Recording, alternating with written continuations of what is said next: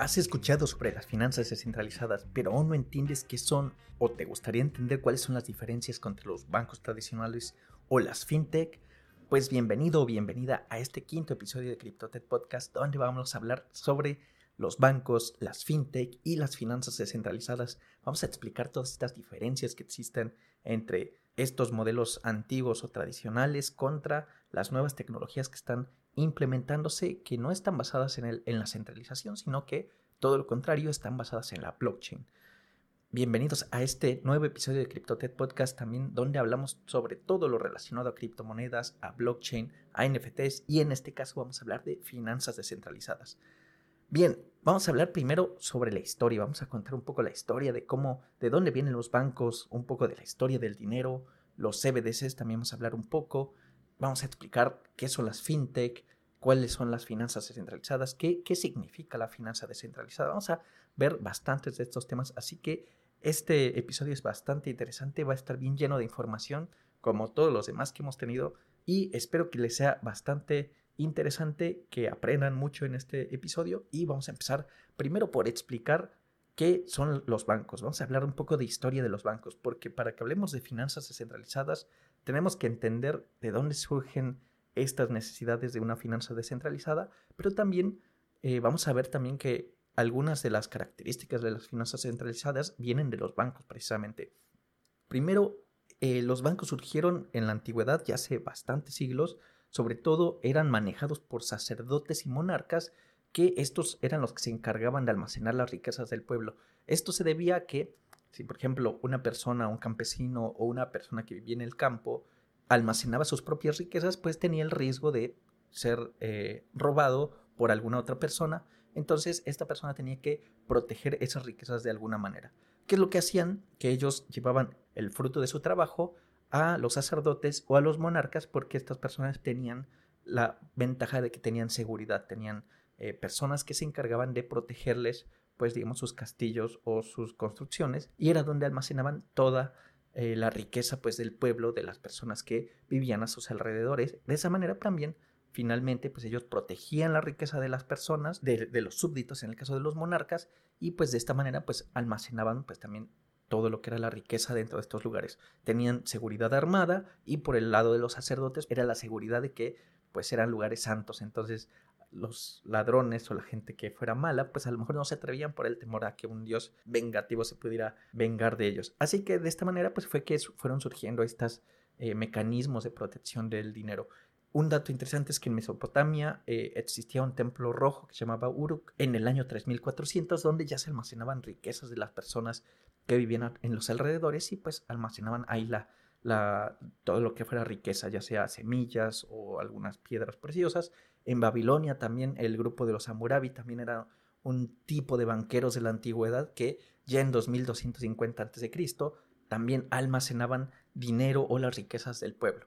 Una cosa interesante es que los romanos, una de las principales civilizaciones del mundo, crearon unas leyes, eh, unas de estas leyes pues se, se dedicaban a limitar un poco o a restringir cómo se manejaban todo lo que era la economía eh, en ese momento y justo cuando ellos empezaron a hacer esta regulación fue donde empezaron a crecer más como eh, civilización porque pues precisamente manejaban todo lo que era la economía de su pueblo de manera un poco más ordenada. Entre algunas de las leyes que una de las leyes que se conocía mucho, que, que, es de las más conocidas, es la ley de las 12 tablas, donde se prohibía el cobro excesivo de intereses. Esto no podía superar el 12% y incluso en algunos casos era del 4%. Entonces de esta manera ellos no podían hacer cobro de intereses muy alto. De esta manera pues se protegía a la gente pobre que pedía préstamos y no tenía que pagar intereses tan altos. Otra ley también importante de los romanos era la ley genucia que prohibía los préstamos con interés.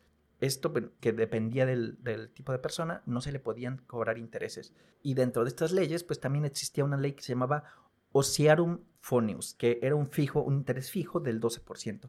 Entonces nosotros ya vemos que desde la época antigua ya existía cierto, ciertas reglas, que existían ciertas características. La gente necesitaba almacenar su, su riqueza de alguna manera y por lo tanto la gente también necesitaba tener un poco de control sobre cómo manejábamos toda esta riqueza que ya estaba en grupos de personas que ya eran sociedades, ¿no? Otra cosa bastante interesante también fue que surgieron los montes de piedad, para los que son en México seguramente ya conocen esto, que son casas de empeño, casas donde uno lleva sus productos, sus artículos y nos dan dinero a cambio de, estos productos, pero no significa que no los estén comprando, sino que nosotros estamos dando nuestros materiales, nuestras cosas como colateral. Por ahí muchos de los que ya están metidos en el mundo cripto también entienden el concepto de colateral, pero básicamente es dar un producto como garantía de que si nosotros no pagamos, ese producto se le queda a la persona que nos prestó el dinero. En el caso de los montes de piedad, estos los creó la iglesia porque la iglesia siempre había considerado la usura, o sea, sacar provecho del dinero ajeno, como un pecado. Esto causaba sobre todo problemas a la gente pobre porque tenían que pedir dinero a todas estas personas que no eh, pertenecían a la iglesia, de tal manera que pues era un riesgo. Por ejemplo, si alguien pedía dinero a alguien que no pertenecía a la iglesia, corría el más, más riesgo de, ser robado o de ser asesinado en, en el casos extremos y por lo tanto la iglesia quizá en su intento de ser buena de ser una entidad buena o tratar de evitar que la gente se aprovechara pues la usura pues empezó a, ser era considerada pecado y por lo tanto producía que la gente fuera a buscar dinero a otros lugares.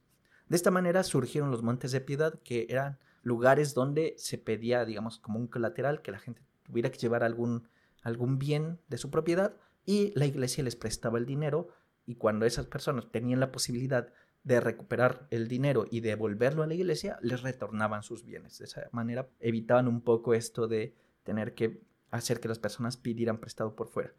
Algunos de los primeros bancos son sobre todo de los últimos siglos de la Edad Media y estos básicamente lo que, lo que trataban de hacer era resolver problemas durante las guerras, durante todos estos movimientos de gente que había entre países y otro punto también bastante importante es que intentaban sustituir el dinero, el dinero que funcionaba en ese momento con oro.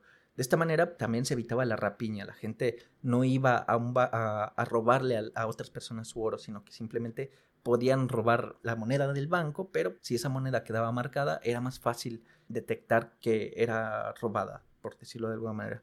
Y si este dinero era robado, pues simplemente era más fácil detectarlo por medio del banco. Otra cosa que evitaban era el tráfico marítimo, también de, de, bienes, todo esto, pues em, lo que son saqueos, también simplificaban el pago soldados. Recordemos que durante la última parte de la Edad Media también hubo bastantes guerras y era necesario pagarle a los, soldados. Y era bastante más difícil pagarles utilizando oro o utilizando bienes que simplemente utilizando papel moneda generado por los bancos también pensemos que en ese momento, la, Edad Media, pues también existía una revolución, había más personas y eh, hacía falta dinero porque la gente tenía que hacer transacciones de alguna manera. De ahí fue que surgieron de los primeros bancos, de los más, más importantes de esa época.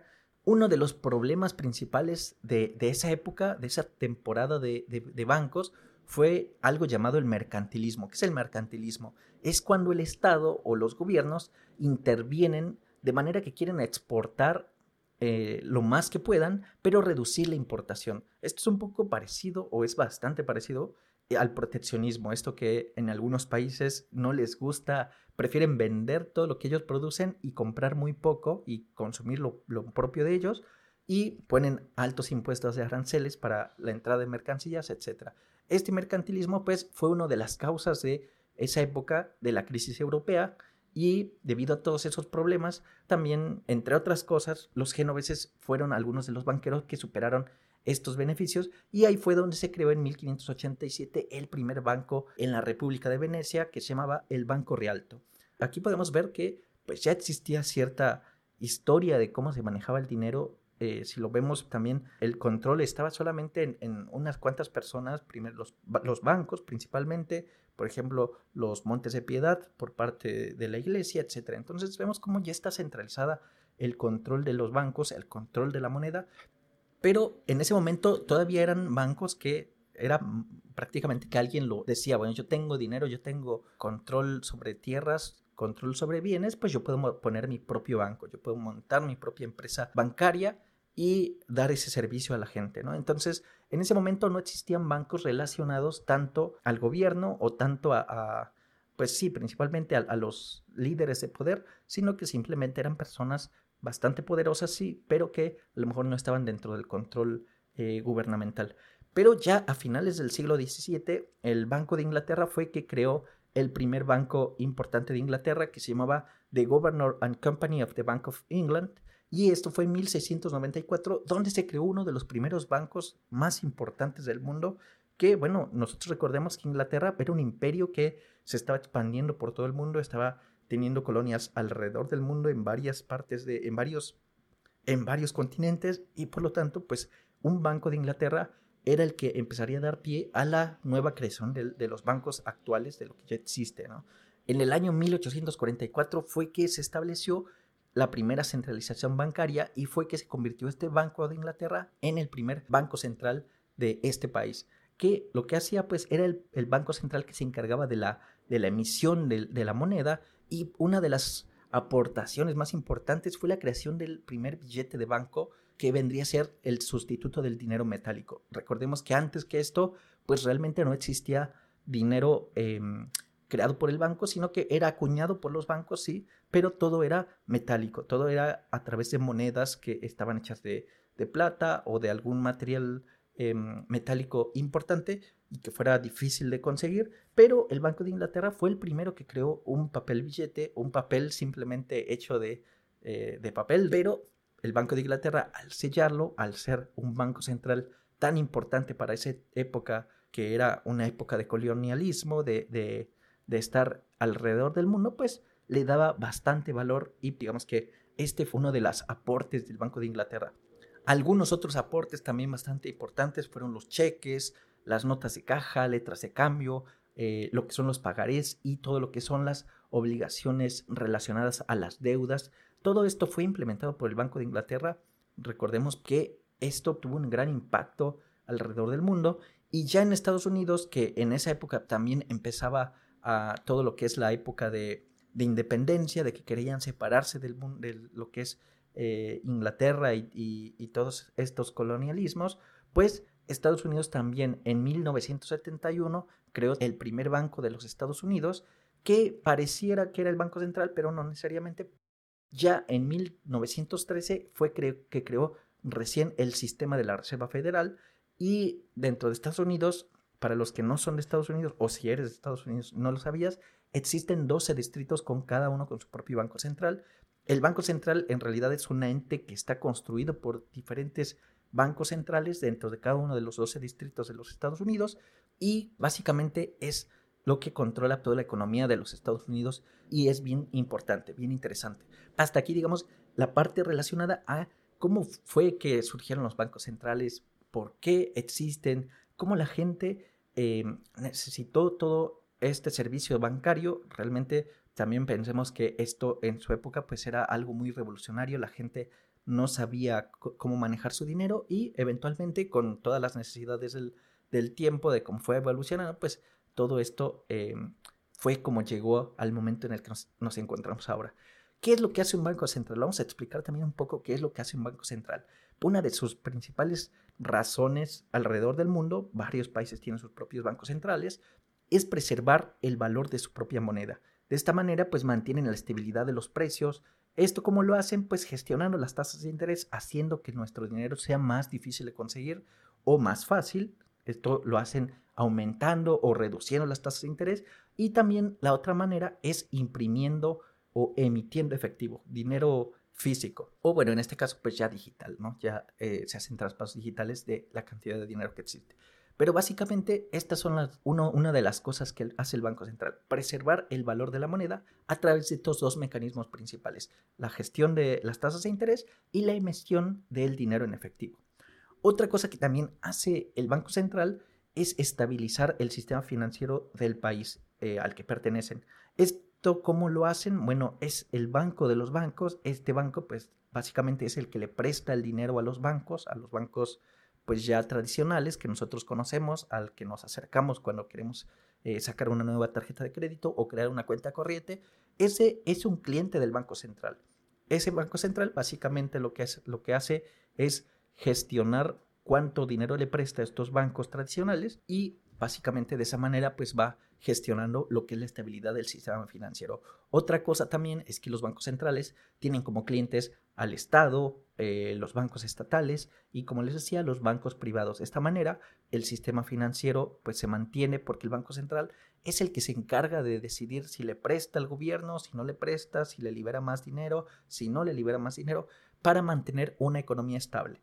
¿Cómo lo hacen? Pues hay mucha gente que está trabajando en los bancos centrales, economistas que saben bastante sobre la economía, que claramente todos los economistas, como todos los seres humanos, tenemos intereses personales que también pueden estar afectando esas decisiones. Por eso es que los bancos centrales durante mucho tiempo han sido bastante cuestionados porque pues finalmente son manejados por personas. Y estas personas tienen sus propios intereses, tienen su propia agenda y es un problema porque pues no necesariamente es muy bueno que las decisiones siempre sean tomadas por, personas.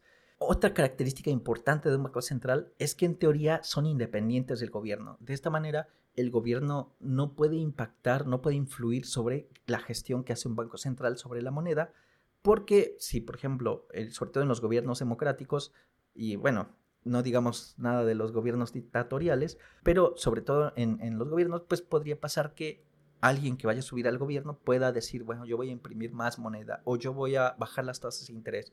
Si una persona se aprovechara de ese tipo de, discursos para llegar al poder y realmente hacerlo, o sea, realmente impactar el Banco Central, sería bastante caótico porque a veces las personas que llegan al poder no necesariamente son los mejores eh, haciendo análisis de mercado o haciendo análisis estadístico y por eso es que los bancos centrales se separaron de lo que son los gobiernos para no tener influencia uno con el otro.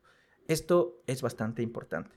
Entonces, hasta aquí los bancos, hasta aquí cómo funcionan los bancos centrales, por qué están centralizados, cuáles son las razones de que el banco exista, pero si ustedes están metidos en tecnología o han escuchado un poco más sobre cómo está funcionando actualmente todo lo que es el mundo de la economía, seguramente ya han escuchado también un término bastante nuevo, no tan nuevo como finanzas descentralizadas, pero por ahí se van, ¿no? Que es el término fintech. Este término viene del inglés, del anglicismo financial technology. ¿Qué es una fintech? Primero vamos a explicar qué es una fintech. La fintech básicamente es tecnología, tecnología que es utilizada para mejorar la prestación de servicios financieros, es decir, de servicios bancarios. Principalmente esto surge de finales del siglo XIX, cuando el dinero pues, se movía mediante telegramas, utilizando el código Morse, se utilizaba para hacer transferencias de, dinero, y pues ese ya era el primer, eh, la primera fintech que existía. Toda esta tecnología de finales del siglo XIX, aunque nos parezca muy vieja en este momento, ya se podría considerar cierto que es tecnología fintech. Eh, de acuerdo, según al profesor Douglas Harner del Instituto Asiático de Derecho de la Universidad de Hong Kong, la fintech se divide en varias etapas que él las va dividiendo por años, por, por temporadas de, de, varios años.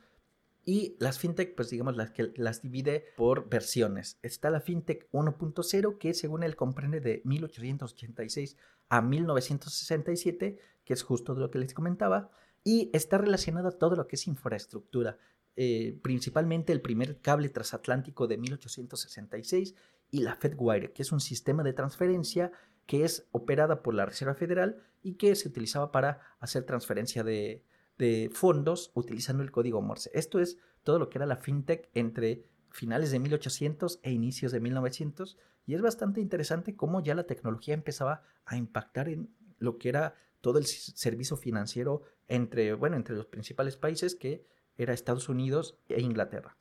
Para este profesor Douglas Warner del Instituto de Derecho, existe otra versión, una más reciente, que es la FinTech número 2.0, que es de 1967 a 2008. Y esto, bueno, es donde empieza a surgir el cambio del analógico, de todo esto de enviar líneas y puntos a través de código Morse a todo lo que son finanzas digitales. Ya en 1967 se creó el primer cajero automático y se estableció en 1970 el Nasdaq, que fue el primer exchange de acciones digitales, y se crea también el protocolo SWIFT, que muchos deben de conocer, que es este protocolo que sirve para hacer transferencias interbancarias. Este protocolo es quizá uno de los que más le tiene miedo al blockchain porque pues realmente el SWIFT ha existido mucho tiempo y ha estado centralizado por algunas cuantas empresas que son las encargadas de crear este protocolo y este estándar. De esta manera, bueno, se crea este protocolo y además existe pues ya esta conexión entre diferentes países. Por ahí, si recuerdan, cuando empezó lo de la guerra de Rusia contra Ucrania, muchos países estaban a favor o estuvieron a favor de desconectar Rusia del código SWIFT. ¿Esto significaba? Pues básicamente que todo lo que es Rusia ya no iba a ser aceptado dentro de este protocolo y de esta manera pues ellos le limitaban el acceso a servicios financieros y a su economía pues le terminaría afectando. Esta es una de las razones también de cuál, por qué el código SWIFT pues es bastante también cuestionado porque pues algunas personas o algunos grupos pueden decidir si desconectan a alguien o no y esto puede afectar toda la economía de un país. Imagínense la importancia de este sistema de protocolo SWIFT que es utilizado actualmente.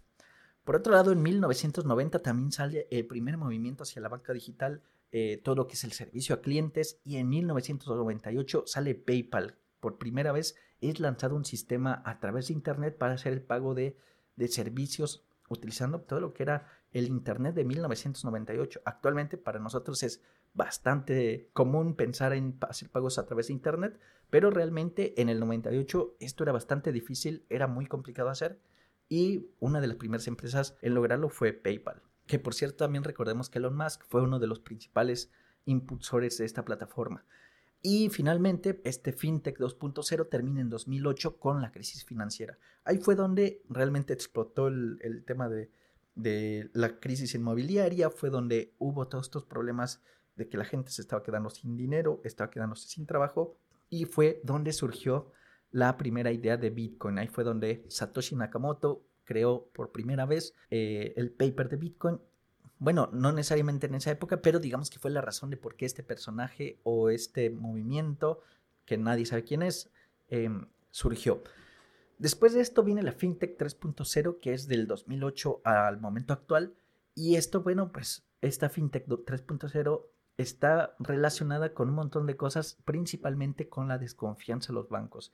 El Bitcoin nació, eh, surgió desde el 2008, pero nace recién en el 2009 y el uso de la blockchain empieza a explotar. Después, ya cuántos años existen desde el 2008, pues desde entonces ya empiezan a existir muchas tecnologías relacionadas con blockchain. También pensemos que la adopción de los smartphones a partir de esas fechas empieza a crecer, se empiezan a utilizar para acceder a la web, a otros servicios financieros también, y empieza a surgir todo esto que ahora conocemos mucho, que para nosotros es bastante común, pero que anteriormente no existía, que son las startups. Todas estas empresas pequeñas que de pronto explotan y se vuelven grandísimas. Y una cosa interesante es que los bancos, todos estos bancos que vienen de hace décadas o de, de casi un siglo, pues se quieren convertir a esto, ¿no? A lo que es el futuro que son las startups.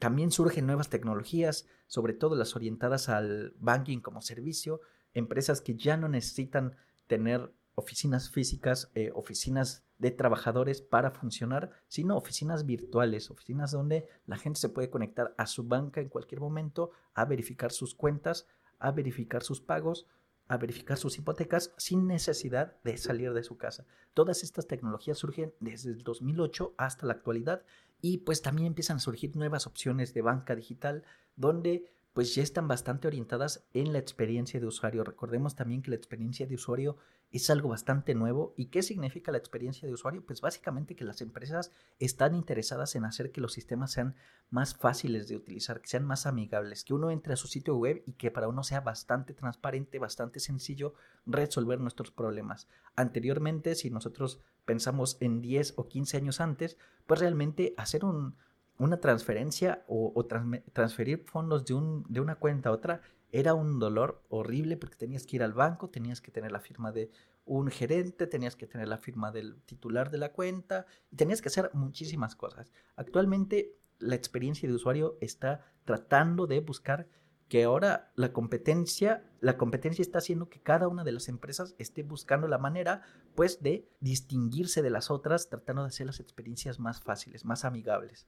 Después de la FinTech 3.0 existe otra FinTech que digamos que está un poco ahí metida entre lo que es la actualidad porque es la FinTech 3.5 y esta FinTech 3.5 está relacionada un poco más con lo que son los países asiáticos, sobre todo China e India, porque actualmente pues son algunos de los mayores adopters de todo lo que es la banca digital comparada contra lo que es la banca física eh, en países occidentales como Europa o Estados Unidos o lo que es Latinoamérica, China e India pues están creciendo muchísimo. La gente en China o en la India ya no están utilizando bancos, ya están usando servicios financieros a través de teléfonos inteligentes, a través de sistemas que no, requieren que ellos se muevan directamente a una oficina eh, principal.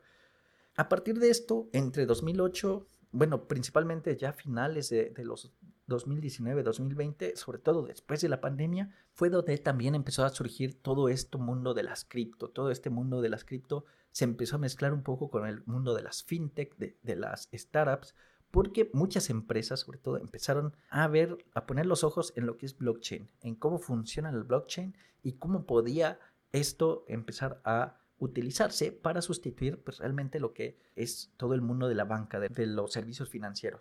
Y vamos a ver algunos números también muy interesantes. De acuerdo con el Centro de Finanzas de Tecnología e Emprendimiento, de las 113 nuevas fintech o unicornios que fueron creadas en 2021, 9 son cripto, 9 son empresas cripto. Esto quiere decir que casi por ahí del 8% de todas las empresas fintech que se crearon, pues son cripto, que ya son bastantes, pero también son criptos que han crecido muchísimo en cantidad de usuarios y en tipos de servicios que han dado.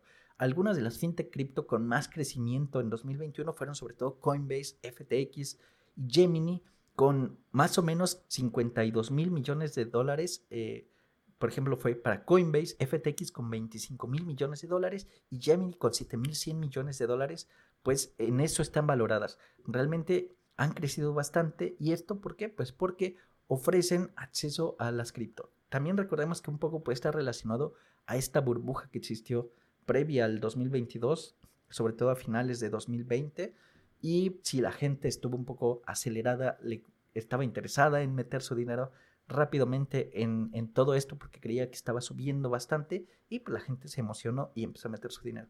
Pero también consideremos que estas fintech ya quedaron con, con bastante dinero, con bastante capital para empezar a desarrollar nuevas propuestas. Eh, ¿Qué va a pasar? ¿Qué es lo que creemos que va a pasar con el futuro? El futuro de todo lo que es la banca descentralizada, las fintech y todo lo que es relacionado a la economía, a los servicios financieros, pues va a empezar a evolucionar bastante más rápido. Pensemos ahora que ya existen tecnologías como el machine learning que va a hacer que las fintech empiecen a crear servicios, pero van a ser ad hoc a las personas, van a ser servicios que van a estar adaptados a lo que la gente necesite, pero no a lo que la gente en el general necesita, sino lo que la gente necesite en lo particular. De esta manera, probablemente, si tú tienes un eh, servicio financiero con una de estas empresas, pues probablemente los sistemas de Machine Learning van a poder decidir cuánto dinero te van a poder prestar exactamente en, en monto fijo y a lo mejor te van a decir en cuántas cuotas y va a ser todo personalizado. De esta manera va a ser más sencillo crear sistemas y van a ser más amistosos con, con las personas. Otra cosa también que va a ser bastante importante es que va a haber una fragmentación del mercado financiero porque todas las empresas pues, van a estar creando sus propios modelos de pago. Si nosotros eh, lo escuchamos o ponemos un poco más de atención, nos vamos a dar cuenta de que ya empresas están creando sus propios medios de pago. Ya empresas como Amazon tienen sus propios sistemas de pago, eh, Apple ya tiene su propio sistema de pago que es Apple Pay. Por ejemplo, también Walmart tiene su propio medio de pago en los Estados Unidos y diferentes empresas están creando sus propios sistemas de, pago o sus sistemas financieros para poder atrapar un poco de esta, de esta masa de las personas que están haciendo uso de lo que son los sistemas financieros, de lo que son la economía de las fintech y precisamente estamos viendo que el futuro puede ser hacia la fragmentación. Cada sistema va a estar utilizando su propia tecnología, su propia mecanismo para hacer el cobro o el préstamo de dinero. Vamos a hablar un poco también de qué son las DeFi. Ya, ya entramos ahora sí al mundo de las DeFi. Ya entendemos qué son los bancos, qué son las fintech, por qué surgieron los bancos, cuáles son las razones principales de los bancos, pero qué son las DeFi. Primero, nosotros ya sabemos que es blockchain y si no sabes, puedes buscar alguno de los episodios de, de CryptoTech Podcast donde también hablamos bastante sobre el tema de blockchain, pero las DeFi en realidad son una alternativa abierta al sistema financiero actual. Una alternativa que es abierta y global que también puede ser accesible desde cualquier parte del mundo y que no necesita una validación de un sistema centralizado, sino que simplemente tú te creas una tarjeta digital y automáticamente estás conectado a lo que es la banca descentralizada. De esta manera tiene sus ventajas porque a lo mejor todas esas personas que no quieren o no tienen la intención de dar sus datos a una empresa centralizada pueden utilizar una banca DeFi, eh, por decirlo de alguna manera. Todavía no es tan simple como crear una cuenta o todavía no es tan simple como meter nuestro dinero ahí porque pues realmente todo lo que es DeFi funciona con criptomonedas, eh, no con dinero efectivo, ¿no? Pero en el futuro va a haber sistemas que nos van a simplificar toda esta conectividad y toda la usabilidad, digamos, de estas plataformas. Eh, ¿qué, qué, qué, nos ofrece DeFi? Al igual que el banco tradicional y que las fintech, nos, nos permite acceder a productos como son los préstamos, el ahorro, la inversión, también los intercambios y algunas otras cosas más que podríamos ver en algunas em, plataformas, pero básicamente es eso. Pensemos que un banco básicamente lo que nos, nos permite es prestarnos dinero, ahorrar, invertir e intercambiar divisas. Por ejemplo, nosotros podemos intercambiar en un banco, pues, dólares por euros en, en, algún banco y esa es una de las características también que ofrece. Bueno, pues DeFi nos permite hacer casi lo mismo, nos permite todas estas opciones. La característica principal es que está basado en la tecnología blockchain, que esto es open source, de tal manera que podemos saber exactamente qué es lo que está pasando en esta tecnología, a diferencia de un banco tradicional, donde pues a veces por alguna razón algo pasa, son hackeados y no sabemos cómo fue que, pasó. En este caso, los DeFi pues te aportan esa variante, esa eh, capacidad de, si sabes de tecnología, entender de fondo por qué están pasando las cosas de esa manera. Y otra característica, como les decía, pues la accesibilidad. es accesible para todos. ¿Cuáles son las ventajas de DeFi? De alguna manera que tú controlas el dinero. El dinero no lo tiene una empresa principal. No puede pasar como, por ejemplo, ha pasado en otros países como Argentina, donde el famoso corralito, donde las personas tenían su dinero en la banca, pero no les dejaban retirar ese dinero porque estaba bloqueado ese dinero. En el sistema DeFi, la ventaja es que como está en la blockchain, tu dinero siempre está accesible si tienes obviamente las claves privadas, las claves eh, necesarias para acceder a ese, ese sistema, pero digamos que esa es la, la desventaja por otro lado, porque a pesar de que lo tengas bajo tu control, también existe el riesgo de que si pierdes tus, tus billeteras, pues no tengas acceso a esos fondos nuevamente. Em, por otro lado, el DeFi te permite saber hacia dónde va tu dinero y dónde es gastado. Tú puedes saber claramente en dónde se ha invertido tu dinero porque pues hay una trazabilidad de hacia dónde están haciéndose las transacciones. También otra ventaja es que las transferencias de fondos normalmente tardan unos cuantos minutos. También puedes utilizar seudónimos, es decir, no, no es necesario que sea público quién es el dueño del dinero, sino que simplemente eh, se pueden utilizar ciertos mecanismos para evitar que su información sea rastreada. Algunas de estas pues, son eh, algunas de las ventajas de lo que son DeFi, pero las desventajas pues también son bastantes. Pensemos que también esta tecnología está creciendo, está evolucionando recientemente y debido a que la gente todavía no entiende la tecnología subyacente, también existen muchos riesgos de ataques, de hackeos, principalmente porque pues hay muchas personas que también se aprovechan de cómo es la psicología de la gente, de las personas y tratan de aprovechar pues todos estos vacíos que existen, también muchos vacíos legales, todavía no está, no hay, no hay regulación legal, nadie es responsable si se te pierde el dinero, a diferencia de si usas una banca tradicional donde pues efectivamente si el dinero se pierde, estos bancos tienen que responder de alguna manera eh, pagándote o eh, reembolsándote cierta cantidad de dinero. Otro de, de, las desventajas es que todo esto funciona utilizando criptomonedas, no, no funciona utilizando dinero real sí funciona utilizando lo que son monedas estables, pero recordemos que existen casos de monedas estables que se han ido a cero. Un ejemplo es el de, el de Terra, donde pues, moneda estable realmente desapareció prácticamente porque no estaba bien implementada y ese es un riesgo que se corre cuando nosotros invertimos en estos sistemas descentralizados realmente lo que estamos haciendo es metiendo dinero en forma de eh, criptomoneda o de tokens que realmente pues no tiene un respaldo más que digamos el tecnológico. Así que es una inversión que también es bastante arriesgada, aún quizá en el futuro vamos a empezar a ver sistemas ya más estables donde a lo mejor pueda haber sistemas que nos den más seguridad, pero por el momento todavía no existe esa tecnología, todavía no existen esos mecanismos, pero quizá en el futuro los vamos a tener. Otra cosa también importante y digamos, una de las desventajas principales es también que se requiere algo de conocimiento técnico. No es tan simple hacer una interacción, por ejemplo, con una fintech, de las que actualmente, como les decía, han estado gastando mucho dinero en experiencia de usuario. Las finanzas descentralizadas, por otro lado, no son tan eh, accesibles. La gente todavía no entiende mucho de cómo hacer esa conexión contra estos sistemas y la verdad es que hace falta mucho trabajo en lo que es la experiencia del usuario, que muchas empresas ya están trabajando, pero en este momento pues realmente todavía no estamos en ese momento.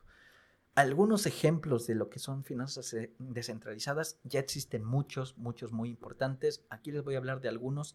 Recuerden que esto no es una recomendación de inversión. Todas estas empresas pues también están compensando hay mucho riesgo si metes tu dinero en cualquiera de estas, así que no estoy recomendándolas, sino que simplemente les hablo de cuáles son algunas de las características que estas empresas poseen y que en el futuro puede ser que existan algunas otras que nos traigan eh, alguna tecnología más interesante, pero no necesariamente eh, les recomiendo que inviertan en estas porque pues realmente sabemos que este es un mercado donde hay que hacer bastante investigación y hay que entender de fondo por qué están funcionando las cosas antes de meter nuestro dinero eh, en cualquier eh, proyecto de estos.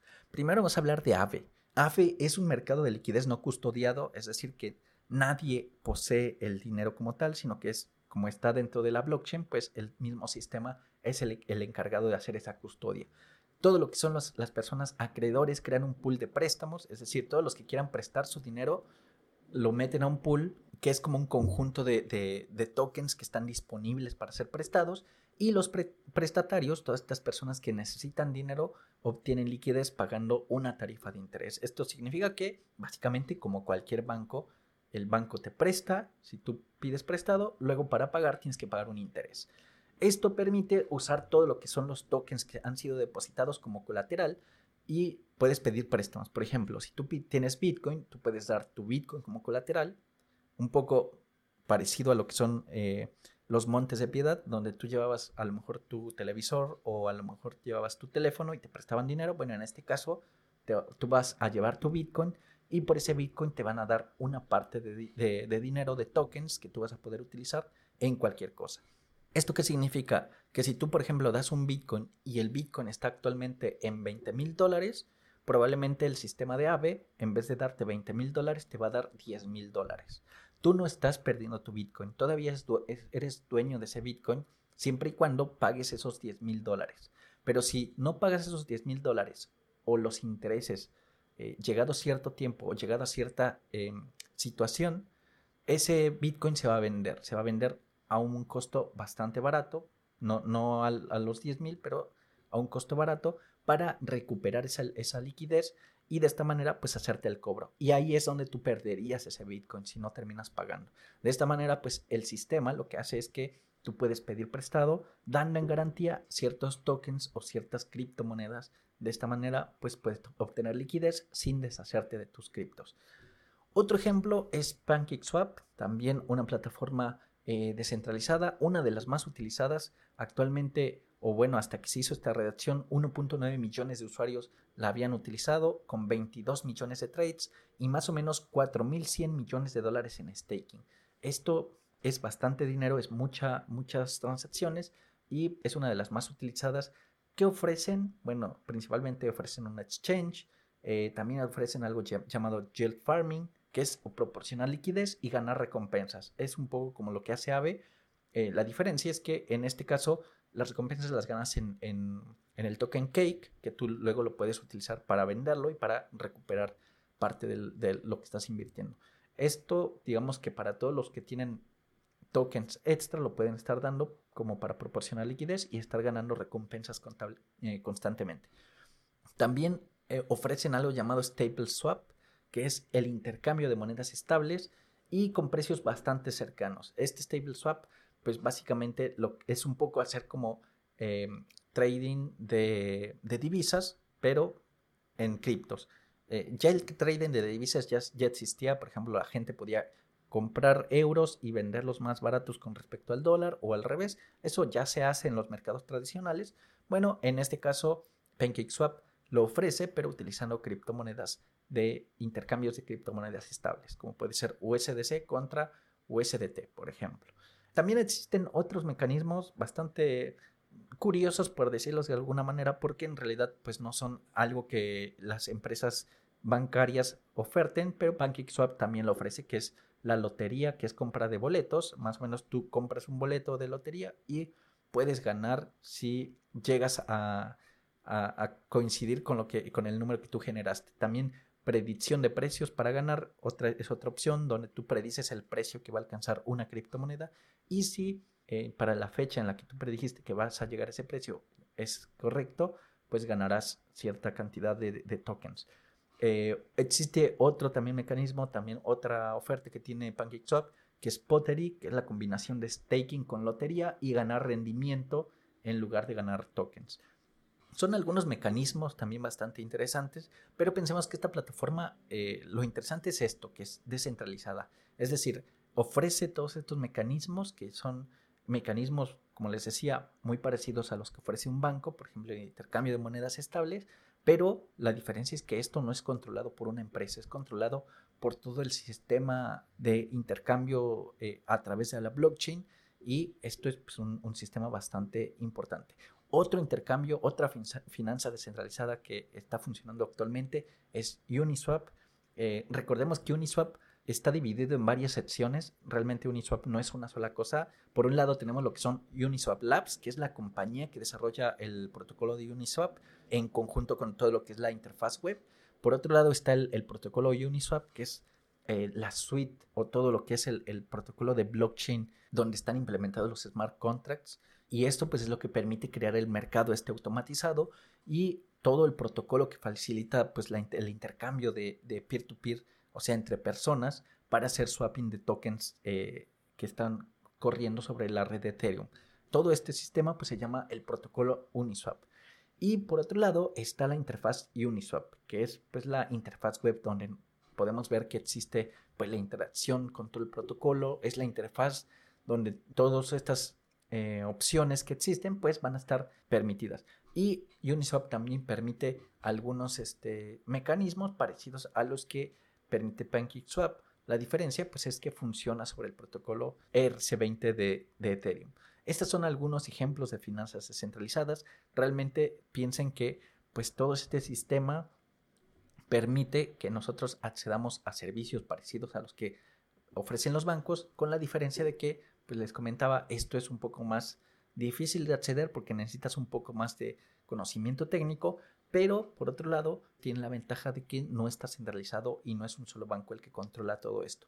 Ahora, ¿cuál es la diferencia o cómo esto va a impactar en el futuro de los bancos centrales? Pues todavía vamos a verlo porque eh, está empezando a haber más regulaciones, todos estos protocolos, pues si un banco central quisiera controlarlo, pues no va a poder porque realmente todo esto está controlado por toda la comunidad y es bastante más difícil apuntar con el dedo a una sola persona y decir, esta es la culpable de algún problema. ¿no? Pero ese también eh, es un poco la ventaja o, su bendición y su maldición, porque por un lado no pueden culpar a nadie si esto tiene problemas, pero también si tiene problemas tampoco podemos tener el respaldo de nadie, ¿no?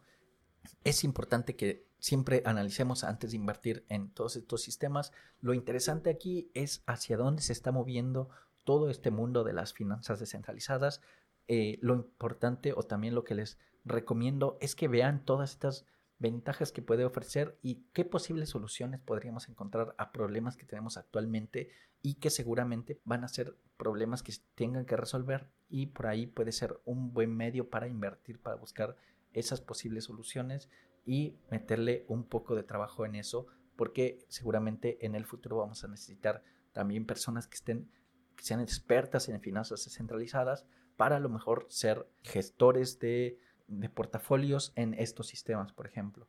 Tú podrías crearte una empresa que se encargue de utilizar todos estos sistemas descentralizados para llevar tu portafolio de inversión, por ejemplo, en vez de depender de un banco o de depender de un sistema central.